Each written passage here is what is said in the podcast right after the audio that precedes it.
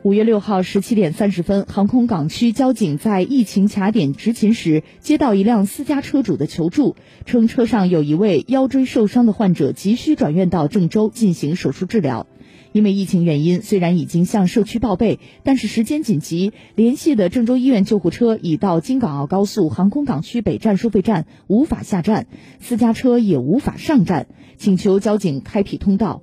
了解情况后，执勤民警王国琴、辅警李锦涛在完成了情况报备和做好个人防护的前提下，立即启动救护车送患者及家属向收费站方向驶去，顺利将患者转运至郑州医院的救护车，为救治患者赢得了宝贵时间。